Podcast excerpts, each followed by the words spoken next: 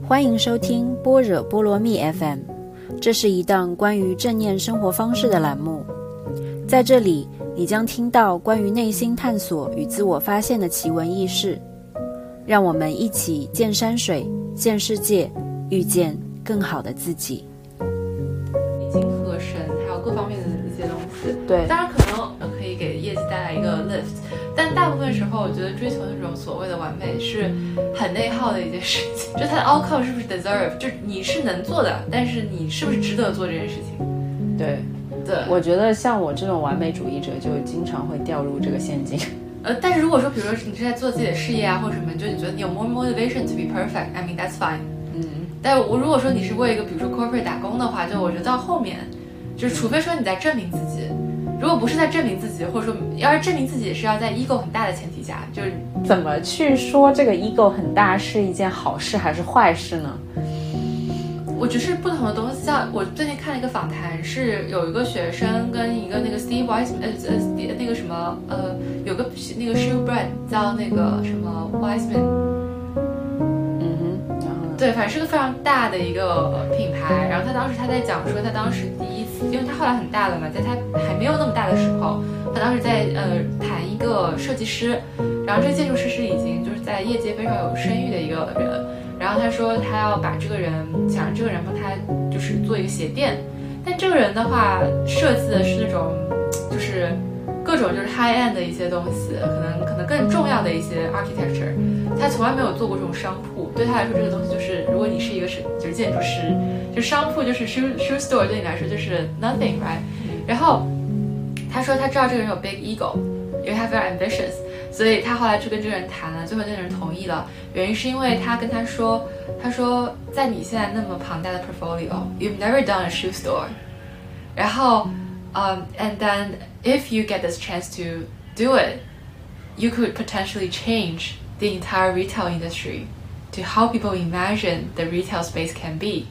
哇，当时这人马上就开心了，就想那个，我想说这个点就是在于，就说，呃不就有每个人自带不同的属性，然后可能就是跟不同人合作的时候，你可能就是对吧，就是因为他的属性不一样，但是有一些就是 high achiever，high achiever 就可能会有很大 ego，然后他也会很可能会很 care，就是呃一些特别是老板的一些评价，嗯或者周边人的评价。就这些既是强项也是弱点，因为这样的话你大家可以利用你这个去做一些什么事情，然后而且 in the end 就是它不代表任何事情，就是那像 Steve Jobs 其实也是从某种意义上来说，绝对是一个完美主义者嘛。对的，嗯，他有好的地方，就他真的能做出一个这样的东西来。嗯但是当如果说你没有那么 committed to something，或者说当就是你有其他的就是呃，let's say career is not the only thing that you're thinking of，那这个时候就是 what what to be perfect and what not to you know make the effort to be perfect。嗯，而且很多时候就是，如果太过完美主义执念的话，其实你很难真的交付一个东西。就是就像我们刚刚说的，就是你你其实是需要在那个过程当中达到 perfection。就是如果你连就是一个就是初始的 draft 就都没有的话，你是很难达到一个 craftsmanship 对对对的东西。对对，它其实不断迭代的过程，对它不是一个 one goal，或者说 rarely is，就是对，像跑马拉松一样，如果你连就是你必须踏出那一步，你才慢慢慢慢的就是达到那达个最终到这个过。程，对，exactly。大家好，我是 Echo，呃，今天呢有请到我的好朋友 Cindy 来跟大家聊一聊消费主义、职场、女性有很多不同的话题的引申，你的这些年的职场感悟。对我，我只能就从一个 Gen Z 的角度去看这个事情。我感觉，嗯，职场这个事情，我觉得很有意思。我我一直觉得，就是因为就当时很幸运，就是毕业之后就进了就是所谓的大厂，然后呃，当时第一第一个工作是在保洁，然后呃，也其实相当于在快销领域也是就是做的很好的，去看它就是这个庞大的这个嗯业务线，业务线是怎么去运作的，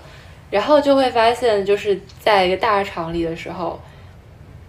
就是外界它对于他是非常有光环的，但你实际在做这件事情的时候，就可能会遇到不同的事情。而且是嗯和外界想的是有一定区别的。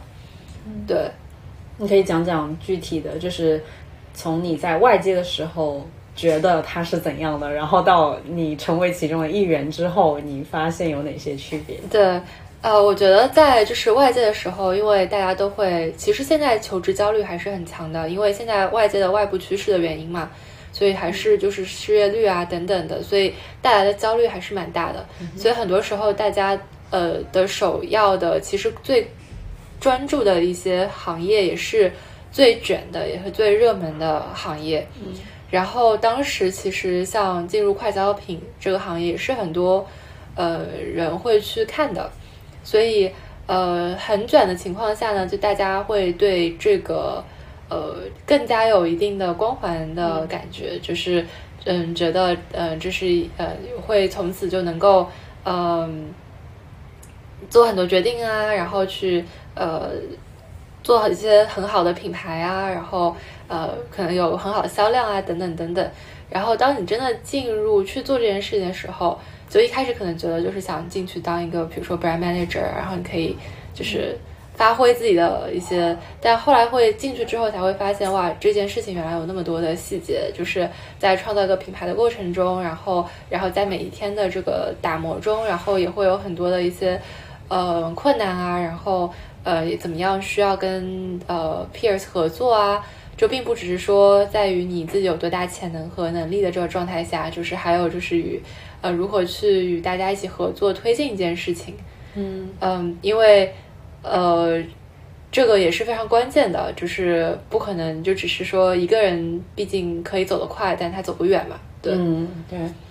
我觉得这个可能就是一个在职场呃摸爬滚打很多年之后才会悟到的，就是 在进入职场之前，呃，很多时候我们会倾向于看到的很多 A 面。就是这个硬币的 A 面都是非常光鲜的，嗯，非常有光环的那一面。然后，呃，职场更多年之后，就会看到越来越多的 B 面。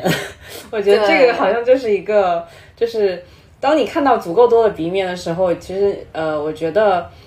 好像心态就会更平稳一些，因为你知道所有的 A 面背后就一定都会有它的 B 面。是的，是的。然后所有东西其实都是 have a price tag。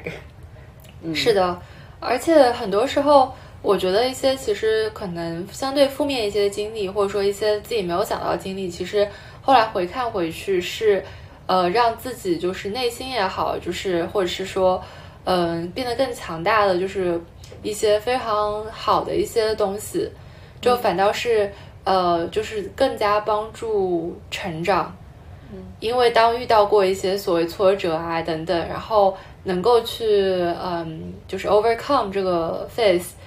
是一个回过头来想，觉得就是会很让人就是内心上觉得自己更 resilient，也可以去更加面对更多事情。嗯，你有觉得你印象最深的那些就是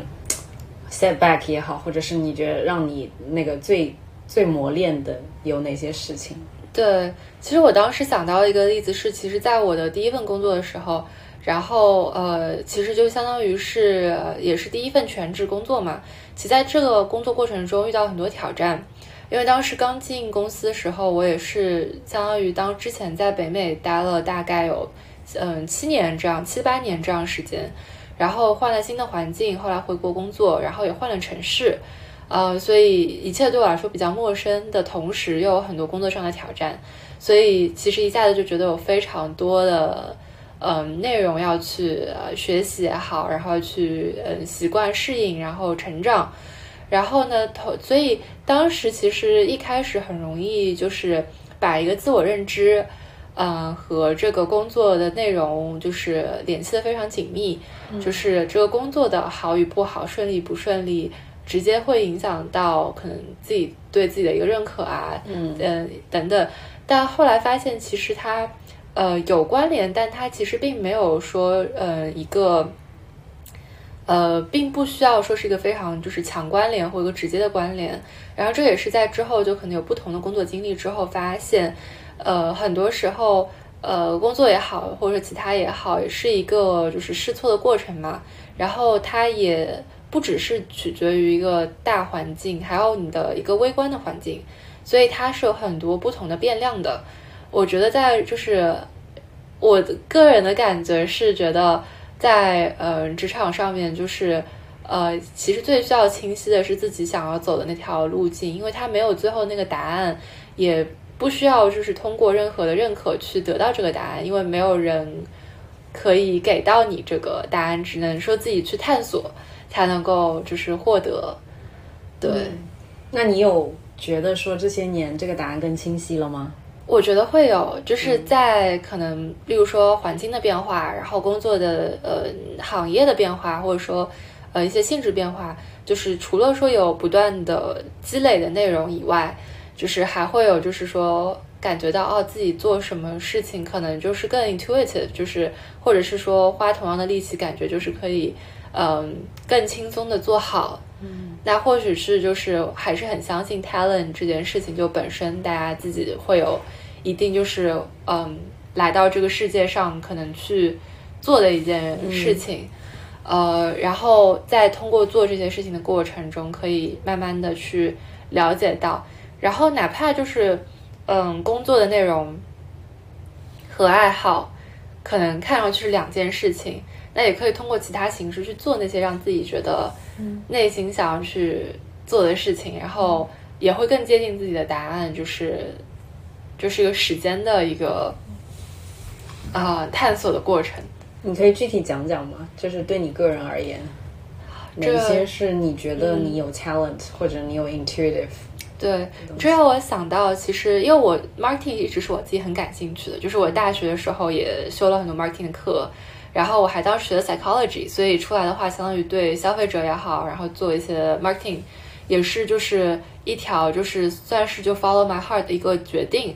然后但是擅长的东西其实，嗯，这个就很有意思，就是啊，我会嗯在例如说我最近可能在我目前的公司，就我有做一些可能女性的项目啊，然后或做一些叫呃 presenting club 里面做一些活动啊等等，就会发现这些是跟我自己可能比如说 communication 啊，然后可能喜欢做演讲，然后。嗯，这些类型的内容就觉得是自己可能比较擅长的一些，可能即兴的发挥也好，或者是说呃去呃与人沟通也好，然后就会有一些这些自己感兴趣的，然后会觉得哪怕这个不是我工作的直接的内容，但是我也会想去不断的去呃更好的去呃学习这个方向，嗯，然后呃所以其实会发现没有非常刻意，但是在无意间。就是会去往这个方向去靠近，然后当这个事情做的就是有一些嗯自己强项的东西，然后大家也会看到，会收到很多就是正向的反馈，嗯，然后例如说我之前在呃一个 presenting club 上面，小雨去主持了一个活动，其实当时就是做了一个志愿者，然后后来呃有人就可能在另外一个活动上推荐了我说啊，Cindy 可能可以去。呃，尝试一下这个，然后不断的就会觉得外界也在把你往这个道路上去推，对，对，就是这个就让我想到了一个有点像吸引力法则的东西。然后其实你过去做的每一件事情都会引领你的现在，然后你现在做的所有的事情也会引领你的未来。对，是的。然后这让我想到，因为前段时间我在看一个，就是也是当时保洁的一个前辈，然后他当时做了个分享，然后他里面就讲到说他非常喜欢 marketing 这个行业，但是我觉得每个人兴趣不一样，但他就会觉得说，因为他生活中他觉得他自己感兴趣的事情，都 somehow 就是可以对这个 marketing 这件事情带来呃一个正向的一个积累，呃，例如说他就是一个非常喜欢看展。他也很喜欢去啊购物，然后他也就是，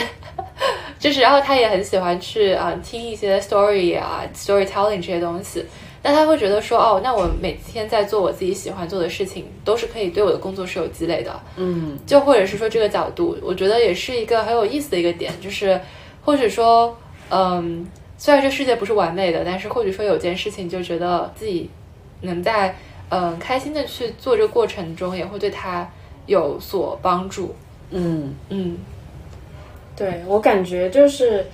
嗯，殊途同归，就这个词对，在最近我特别 resonate 这个词，因为我就会觉得说，哎，好像因为我嗯算是啊、换过不同的行业嘛，虽然说我之前一直做的就是葡萄酒这个行业，对，那当我在做这个行业的时候呢，我确实也有那种感觉，就是好像所有我生活当中的所有事情，都好像是 serve the purpose，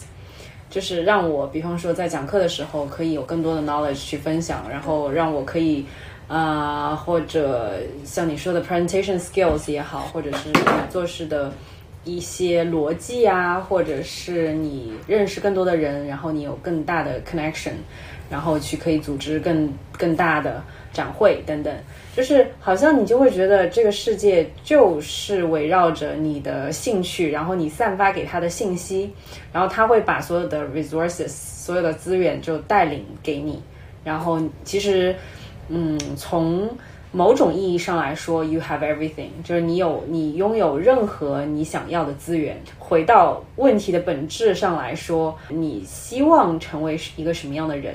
然后，如果这个问题得到了解答的话，就是这个是你希望成为一个在 marketing 方面的大牛，那所有的事情就会从这个一个根源上来展开。然后，呃，我觉得对我而言的，嗯，也不能说 my past life，至少说，至少说是我的对呃很多年吧，十几年的积累当中，我都会觉得好像哎，这个事情确实就是我一直是在围绕这件事情。虽然说呃现在我我转到了一个更偏心灵方面的领域，但是这个事情还是并没有说就浪费了，就是它还是以另外一种形式在 serve the same purpose。就是的，呃，当你想清楚你想要成为一个什么样的人的时候，他也会就是展开他另外一面，然后嗯，带给你更多的和这方面有关的 resources。是的。对，而且我觉得，就是在你刚刚讲的基础上，还有一种可能是说，就有时候可能在做的过程中，其实也没有想得很清楚，说自己到底喜欢，还是没有 clue。但是在做一件事情的过程中，可能就会观察到一些，然后你会根据这个东西再慢慢去调整你的动向，最后好像 somehow 它 lead 你到一个嗯地方，对但它就是你可能 meant to be，然后你也是真的就是。呃，想要去的一个地方，是的，是的，就是你必须要做了才能想清楚，就是你永远是想不清楚的很多事情。对，这个就是跟我最近看到有一个嗯、呃、讲法是说，当你在呃人需要去学一个 craft，就 craftsmanship，就是一个所谓叫工匠精神，就人需要学一个这样的技技能。嗯，就可能是呃，例如说绘画啊，然后比如制陶啊，或者就 anything，就是，但这个是说在这个过程中你才能够体悟到人生是什么。然后我当时看到这个人，可能有讲到说，嗯，可能在你做这个事情的时候，他需要很多的一些嗯观察，然后一些调整，一些技能，然后一些 patience 等等一些各种各样的 quality，然后嗯能够通过这个来体悟到就是人生，所以我觉得这个还蛮妙的，也是一个切入点，就是嗯，对。对，从某种意义上来说，我觉得我们每个人其实都是那个 craftsman。嗯对对，就是只是说我们 craft 的东西不一样样而已。就是有些人 craft 的东西，比方说电影、部小说，或者是作曲、音乐家，就是任何的东西，其实它都值得非常非常多时间的 craft。对就是包括我，我最近因为就是花很多时间在瑜伽上面，然后包括书法上面，对就是我会发现哇，就是前人有那么多很厉害的人，就他们用一辈子的时间在，呃，比方说 dedicate 对，就是 dedicate 就给这个。呃，瑜伽的体式，它实际上这个瑜伽并不是说只是一个像广播体操一个走一一个流程这样子一个东西，而是说你真正需要呃让它看起来美，而且你自己的自己的生活方式也是一种非常有哲理的生活方式，所以你带给别人的这种呃能量是非常干净、非常温暖、非常正能量的这种。其实这种能量是非常平静的。就是你能够感受到那种舒适，呃，像古代的这些书法家，他们其实就是也是非常 craftsman，就是每个字其实它都是一种美的享受，它就像建筑一样，其实有很多的空间和结构，就是真的世间万物都可以 craft。对，只是说你需要找到那个你愿意心甘情愿去 craft 的东西，对你花时间的一个方向。对，嗯，或许需要花很长的时间去找到这个事情，但是还是值得去花这个时间。是的，因为这我觉得是现在可能就是。不一样是现在可能因为大家都处在一个非常，嗯，特别是在城市的话，就是非常快节奏啊，然后，嗯，也呃比较就是被 digital 包围的一个状态，然后在这个过程中，其实大家变得就是注意力又变得非常的呃 fragmented，就是很分散，所以其实很多时候说要把一件事情上投入很多的时间去这种，好像就是这种工匠精神在慢慢的就是。嗯，越来越就是稀有或者说宝贵了，对，嗯，对，确实就是，我昨天好像想到一个事情，就是关于 craftman，嗯，然后呢，其实我我确实有过一段时间是。比较挣扎的，怎么说呢？就是我我会发现我是一个有非常多的兴趣去研究不同的 craft 的的这样一个人。当然，就是啊，我觉得我还是受到时代的这个红利的，因为至少第一，我有这个嗯资源或者时间或者是物质条件去尝试很多不同的 craftman。呃，如果我生在不同的时代的话，有可能我是是嗯，作为一个嗯，比方说刺绣是我妈妈传给我的一个技能，那可能我没有办法去尝试其他的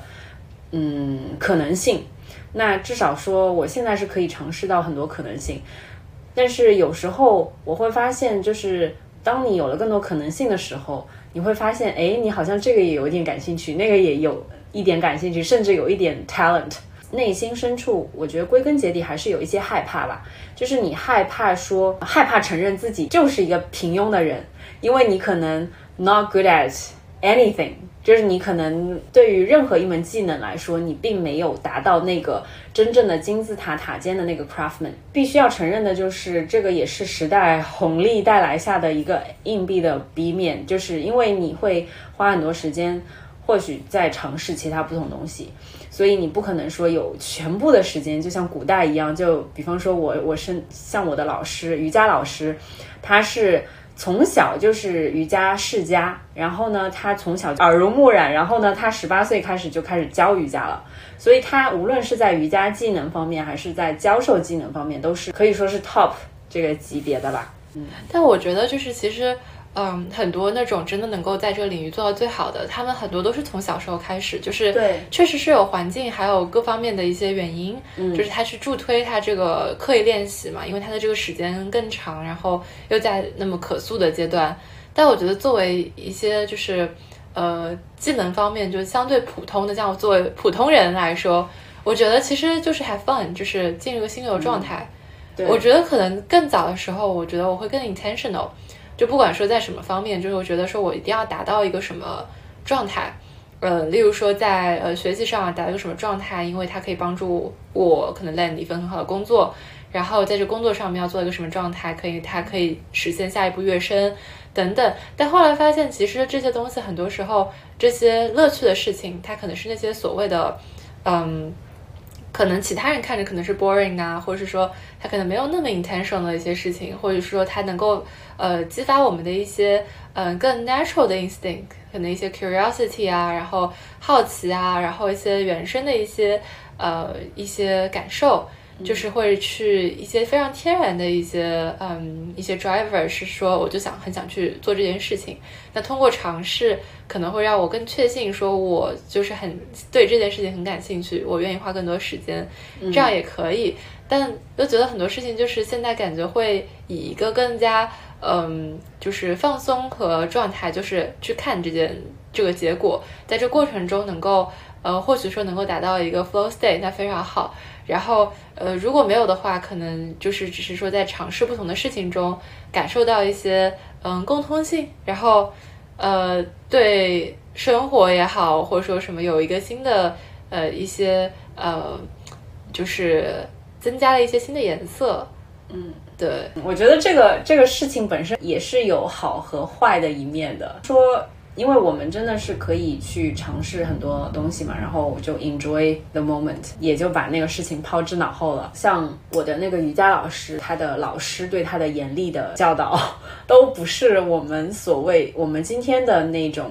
非常轻松的，然后 have fun 的那种环境下塑造出来的，就是我们的试错成本很低嘛，所以我们可以不停的试错，这个也是可能的硬币的 B 面了。对，但其实我其实虽然说刚才就是我觉得就是说我们其实讲到一些尝试不同新鲜的东西嘛，嗯，但其实我我其实赞成有一点就是说我感觉就是一个事情的乐趣，如果说嗯在不同的事情中跳跃体验。和说去深入一件啊，学习一个技能也好，一个兴趣也好，它的这个快乐的感受，我觉得维度是不一样的。嗯，就是从可能一个新鲜感，到说你不断的去发掘这件事情更深入。其实很多东西可能就学的刚开始学是一个比较痛苦的过程，然后到一定的呃阶段之后，你会觉得说啊，我进入了这个，终于感受到了一些这个东西的乐趣了。嗯，然后。我就拿我跳舞举例，就是当我新跳一个舞种的时候，呃，我会觉得说非常的 struggle，因为每次跳完之后，老师还说，那你大家一起上去，每个人自己是，呃，最后就是上完课之后，大家一起录视频也好，跳也好，然后当时觉得自己跳的好烂啊，根本就是看不下去，怎么还能？而且大家还会就是周边会有人啊，这个看看你跳舞，而且大家也会根据不同的 level，老师会。组队嘛，这样不会让就是跳的差的显得太突兀，或者说 等等，然后你就会觉得说哇，我就想放弃，就不想继续上了，或者说我想呃换个情况。但当坚持下去之后呢，会觉得说自己在不断的进步，你会感觉到自己从一个最嗯可能跳的最不好，到说可能跳的虽然没有那么好，但是至少也不是 垫底的那一个的这个过程中是有一定的喜悦的。但再往后之后，就会发现。你会可能关注的点就不一样了，就把这件事情，呃的一些细节开始呃深挖，怎么样能够把这个旋转转得更好？怎么样呃肢体和面部怎么样更好的去做一些这个技巧性的动作？嗯，然后在每次当他有这个进步的时候，就这种喜悦或者说这种成就感，是或许是我如果说只是在尝试不同的舞种是没有办法给到我的。嗯。对，对，我觉得就是确实，我能，我我非常能共鸣这一点，就是在当你深入一件东西的时候，其实你是可以挖掘到更多更深入的东西，而且你的喜悦感其实它甚至有时候并不是，嗯，并不是说线性的，就嗯，或者是说它的这种，它可能它的取。它并不是非常稳定对增长，它可能一下子就，当你达到一定阶段突破了你的瓶颈之后，你的这种收获感是一下子可以指数级增长。对，嗯，可能一段时间都没有任何的，貌似没有任何起色，但其实你在进入 level up 的一个过程中，对对，嗯，是的，然后嗯，其实我觉得。呃，我还想探讨的一个问题就是关于，比方说，嗯，你有觉得，就是在某一个哪一个领域是你希望说你会愿意花，嗯，很多很多的刻意时间去成为那个 craftman 的这样一个就是单一的一个领域吗？哦，我觉得这个就可能涉及到就是像刻意呃刻意就练习嘛。其实它是有很多的，就是有几个，并不是所有事情都是可以变刻意练习的，就它可能需要一些比较，呃，分明的一些成长的一个路线和去就是路径。其实包括其实这件事情可以涉及到职场和兴趣爱好都是一样，就是或许它有一个至少是有一个可以被 feedback 的一个嗯成长的路径，嗯，然后呃，然后你也有这个具体的这个 instruction，或者说你有一些 guidance 在这个上面。然后对我现在自己来说，我觉得，嗯，我自己兴趣爱好中，像呃，我选择了舞蹈这件事情，因为它是一个可能我自己很喜欢这种身体律动啊等等这些，然后它可以帮助我去减轻压力的同时，也可以让我去有一个可以专注的点去嗯练习。那除了这个以外，我觉得可能一些嗯，例如说像 presenting skills 也是，就当做。呃，一些公众的演讲的时候，它可以是不同的 setting，它可以变化非常多的形式，可以是很多人，或者是说一个 panel，但它最后的能够去实现成长，是你怎么样去把握好这个节奏，然后你的这个语音语调，然后时长，然后对于很多的细节的一些把控，我觉得只要是有这种非常明确的，嗯，成长路径，且有清晰的这个 feedback。嗯，给到我觉得都很利于，就是能够去刻意练习。它可以是，呃，多方向的，嗯哼，对，但它是可以不断持续性进行、持续性进行的。对，就是特别是这个反馈的及时性很重要。对，就是当你有反馈之后，你才知道说，哎，你哪里可以再进步或者是改正。是的，因为我觉得有的时候其实并不。呃，并不容易去自我审视，就有的时候可能这个反馈来自于外界，嗯，然后嗯，但有些时候可能就是要自己可能去判给自己一个判断，可能说啊，我自己把我自己的表现录下来，然后我自己去做一个回顾啊。但我觉得这种看自己的这个内容的，总是会让人觉得有一些不适。对，确实是这样。就是我可以分享一下，就是我之前大概有七八期的播客。对。然后呢，每一期播客其实那个剪辑的过程都非常的 miserable，因为你就会发现说，哎，其实你这边或者是那边的衔接也好，或者是说用语也好。然后口癖也好，其实有很多东西，就是你是会是那个直接的人见证人，然后你知道说哪里其实是可以改进的更好。对，然后这个确实是一个让我觉得我还是挺能通过这个去进步的，因为你是非常直观的就会发现，看到你都不需要说别人去指出，你这个是就是自己就相当于给你一个一面镜子，然后你自己就是照镜子那个过程。是的。我觉得其实，在任何可能跟只要跟成长相关的东西，我觉得都有这很关键的这一步，就是先要知道自己现在在哪里。就这个，我觉得也是一件很需要勇气的事情。因为有的时候，可能 不管说在哪个位置，就觉得可能不，或许是因为个人期待很高，或等等，就不愿意看到目前的这个状态。但是这个，我觉得是可能任何的，就是嗯，成长的第一步，就看到我的 A 点在哪里，然后。然后才前往这个我可能想要去实现的下一步。对对，因为很多人其实，我觉得人性就是会自我膨胀的一些，就是会会让你自我膨胀，然后怕被别人贬低也好，是的，或者是呃面子放不下也好，是的，这个是很正常的。对，然后就是一个方式，我觉得就像如果说有录播课或者是录 vlog。这个是非常清晰的，就是你知道说，哎，自己比方说面部表情，就是播客还行，就是你不需要面部表情管理太对，因为反正也看不到嘛，没有人看。在 vlog 或者是你录一些东西，你会知道说，哎，呃，其实自己的肢体语言也好，表情管理也好。然后另外一个方式就是，比方说像嗯，让别人给你的一些反馈，呃，我自己最明显的感触就是在。嗯，学法语和学钢琴这两件事情上，就是我每次我会发现，只要是跟老师学，就是我请私教的那一段时间，这当然这里并不是做广告，让大家去上私教，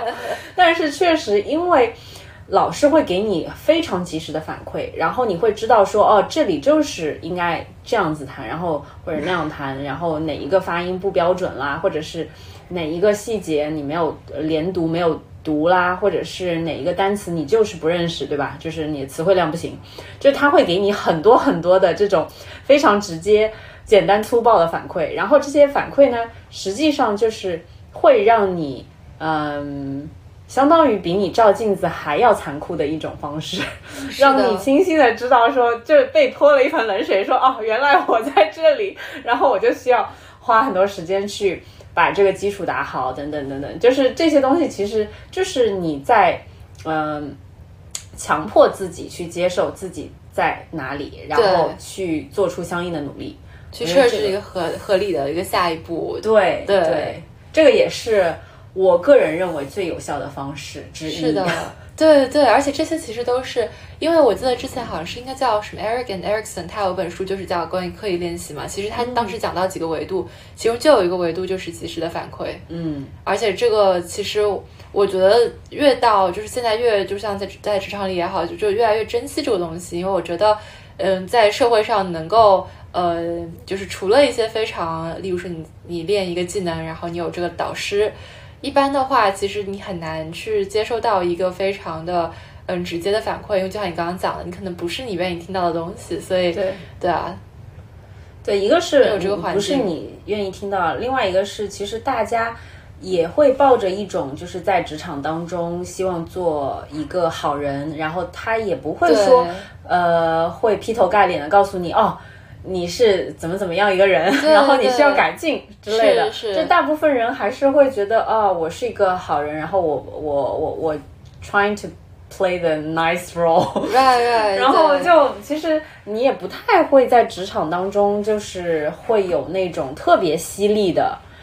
呃，feedback 就是大部分人，如果是你的呃下属，那更加不会告诉你说啊，你你哪里哪里需要改进，对吧？对，很多时候其实都是你自己在摸索着怎样怎样去改进，或者通过业绩。对，而且哪怕我现在觉得老板也会很难去跟你讲这个 feedback，除非是对他对你来说非常 crucial，他直接会指出来。对，但对于就是个人啊或工作习惯上，其实不会给到这个建议，因为他希望能够 encourage。你去不断的在往前走，然后对对，而且作为老板来说，他可能也怕说，就是每个人他的 resilient 也是不一样的。对，那有一些人可能你嗯很直白的告诉他他的缺点的话，他可能就一蹶不振，或者是说对你记恨在心。对，这种也是有可能的。就是这是高风险的事情，对于老板来说也是。对他就是。一般来说，我觉得老板他可能也会选择一种更 mild 的方式，然后非常温和的告诉你，如果对这个工作都没有影响的话，他可能都不会告诉你。对对，就主要还是工作导向吧，就是看是不是真的也影响做这个实际工作内容了。是的，对，所以就是当职场当中，我们遇到一个就可以直言不讳的人。其实是一件非常 blessing 的事情。对啊，或者说有导师，他可能就是能够给到一些建议。对，在职场当中，因为我作为一个曾经的职场人，而且也职场了很多年，Congrats，感觉是毕业了一样。在新加坡的工作，我也带领过团队，也做过大大小小的项目。在职场的时候，我还是很享受这个过程的，因为你每天会有很多很多的信息。接收到很多信息，包括情绪的信息，包括事情、工作，然后进展，包括这个世界是怎么样发生的。就虽然这个只是冰山的一角，但是你从这个冰山 冰山的一角，其实会触及到很多很多的信息。那你你的老板，我觉得也是一个非常重要的，就是他是给你一个直接的反馈的人。我最庆幸的是，在我第一份工作的时候，很多的反馈，就是无论是正正面的反馈还是反面的反馈。当然，我现在记得的大部分都是正面的反馈。所以这个是记忆的这个筛选功能，确实这个就是人生的必经之路吧。对，也没有必要说局限自己，并不是说只有一个地方才能让你成长。其实我个人觉得，要比在职场当中更 challenging。